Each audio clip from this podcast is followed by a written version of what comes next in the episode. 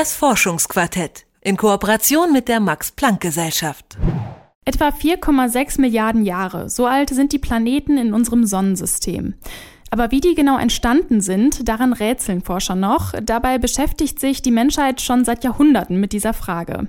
Dass es da noch viele Unklarheiten gibt, liegt vor allem daran, dass man bisher noch keinem Planeten beim Entstehen zuschauen konnte. Doch genauso einen Planeten im Entstehungsprozess haben Forscher des Max-Planck-Instituts für Astronomie entdeckt. Der hört auf den schönen Namen PDS 70b und durch den erhoffen sich die Forscher Erkenntnisse über die Entstehung von Planeten. Mein Kollege Jannik Köhler hat sich mit dem Thema intensiver beschäftigt und darüber mit Miriam Kepler gesprochen. Die ist Doktorandin am Max-Planck-Institut für Astronomie in Heidelberg und hat an der Entdeckung von PDS 70b mitgewirkt. Hallo Jannik. Hallo. Durch die Entdeckung von PDS 70b erhoffen sich die Forscher neue Erkenntnisse über die Entstehung von Planeten. Was weiß man denn bisher eigentlich schon darüber, über die Entstehung von Planeten? Ja, wie Planeten genau entstehen, das kann man bisher noch nicht wirklich sicher sagen. Es gibt dazu einige Theorien und Modelle. Ähm, man geht bisher davon aus, dass Planeten aus sogenannten protoplanetaren Scheiben entstehen. Die bestehen hauptsächlich aus Gas und Staub, das sich nach der Geburt eines Sterns um diesen herum sammelt und ja, um diesen rotiert. Wie Sterne entstehen, ist dann natürlich nochmal eine andere Sache.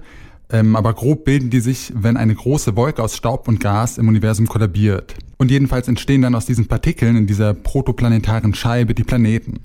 Wie das genau abläuft, habe ich Miriam Kepler vom Max-Planck-Institut für Astronomie gefragt. Und zwar denkt man, dass kleine Staubkörner, die sich in dieser protoplanetaren Scheibe befinden, also wirklich sehr klein sind, auf Größenskalen von, von Mikrometern, anfangen gegenseitig zu kollidieren und während dieser Kollisionen zusammenhaften und dadurch zu größeren und größeren ähm, Staubteilchen und Klumpen zusammenzuwachsen.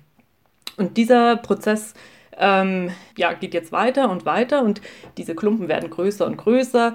Ähm, erreichen Größenskalen von, von Metern, Kilometer, hunderte Kilometer und bilden damit dann die Kerne von äh, neuen Planeten. Und wenn so ein Planetenkern jetzt sehr äh, massereich sein wird, das heißt sehr viel äh, Materie aufgesammelt hat um, und eine bestimmte Massengrenze überschritten hat, dann kann er auch noch große Mengen an Gas aus der protoplanetaren Scheibe aufnehmen.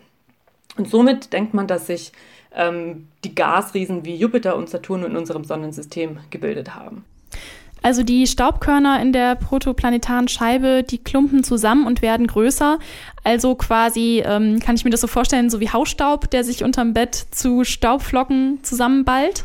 Ja, so in etwa kann man sich das tatsächlich vorstellen. Die Staubteilchen um so einen neu gebildeten Stern kollidieren und werden dadurch immer größer.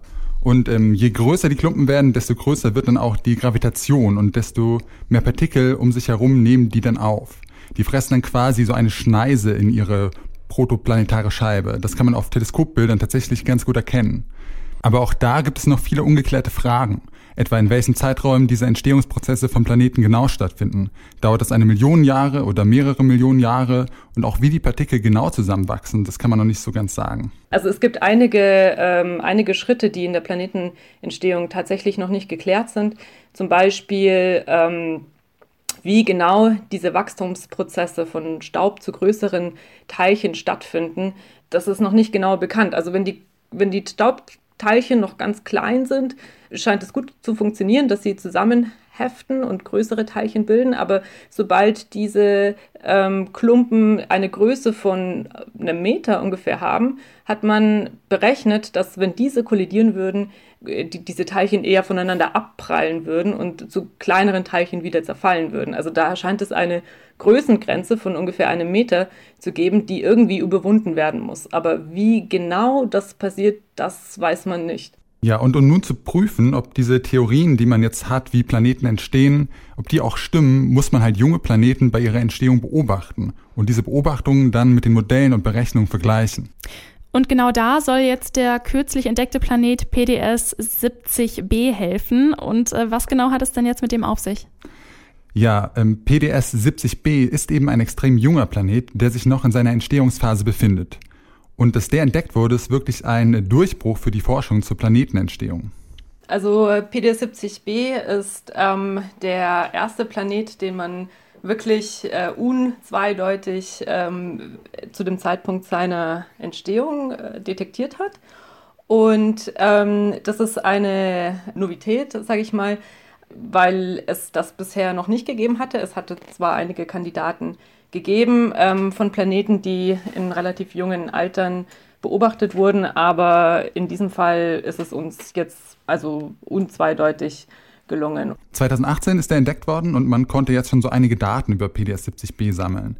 Ähm, das ist ein Gasplanet, also ähnlich wie Jupiter oder Saturn in unserem Sonnensystem. Und der befindet sich so circa 370 Lichtjahre entfernt von der Erde.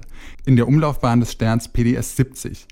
Also dazu jetzt vielleicht noch kurz, um äh, so Verwirrung bei der Namensgebung zu vermeiden. PDS 70 ist der Stern, in dessen Umlaufbahn der junge Planet PDS 70b entdeckt worden ist. Und dieser Stern, PDS 70, der ist selber nur etwa 5 Millionen Jahre alt. Das klingt jetzt erstmal viel, ist aber in astronomischen Zeiteinheiten gerechnet natürlich sehr wenig. Und PDS 70b ist wohl noch etwas jünger. Und er zieht auch immer noch Materie um sich herum auf sich und wächst also noch. Und diese Prozesse nun beobachten zu können, das hat natürlich einen enorm hohen Wert für die Forschung. PDS 70b kann man also beim Wachsen zuschauen und dadurch Modelle und Theorien zur Planetenentstehung testen. Was kann man an dem nun alles konkret beobachten? Ja, also einige ähm, Theorien konnte man da jetzt schon so ein bisschen testen und was zum Beispiel die Temperaturentwicklung bei neu entstehenden Planeten angeht, da konnte man jetzt diese theoretischen Annahmen erstmals in der Praxis auch beobachten. Also eine Sache ist zum Beispiel, dass wir den Planeten bei mehreren verschiedenen Wellenlängen beobachtet haben. Dadurch können wir auf seine Temperatur zurückschließen.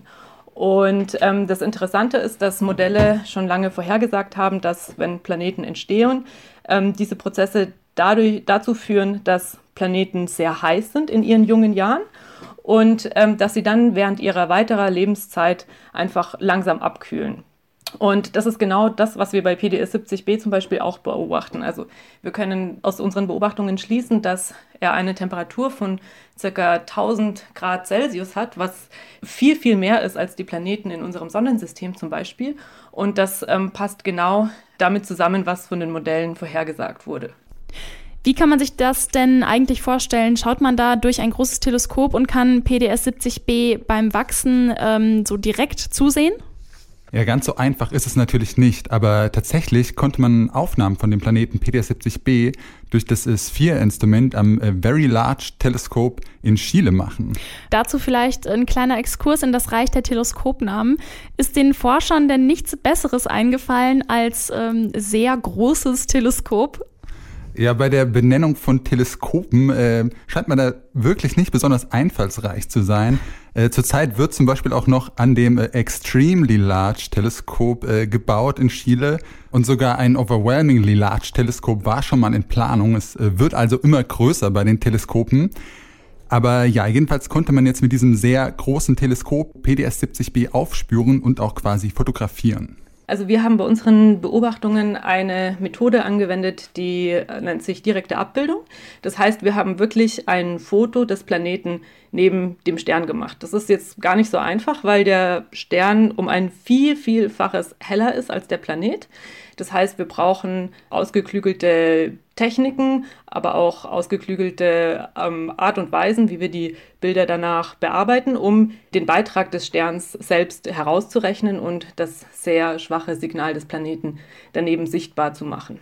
Ja, weil der Stern PDS 70 ja alles in seiner Umgebung überstrahlt, musste man das Licht dieses Sterns quasi eliminieren, um PDS 70b dann sichtbar zu machen. Und man hofft natürlich durch diese Techniken noch äh, weitere junge Planeten zu finden, um dadurch einen breiten Blick darauf zu bekommen, wie Planeten entstehen und wie auch unser Sonnensystem und unsere Erde entstanden sind. Wie entstehen eigentlich Planeten und wie kann uns der äh, Planet PDS 70b helfen, diese Prozesse zu verstehen? Darüber habe ich mit meinem Kollegen Yannick Köhler in dieser Folge des Forschungsquartetts gesprochen. Danke dir, Yannick. Ja, gern. Das Forschungsquartett in Kooperation mit der Max Planck Gesellschaft.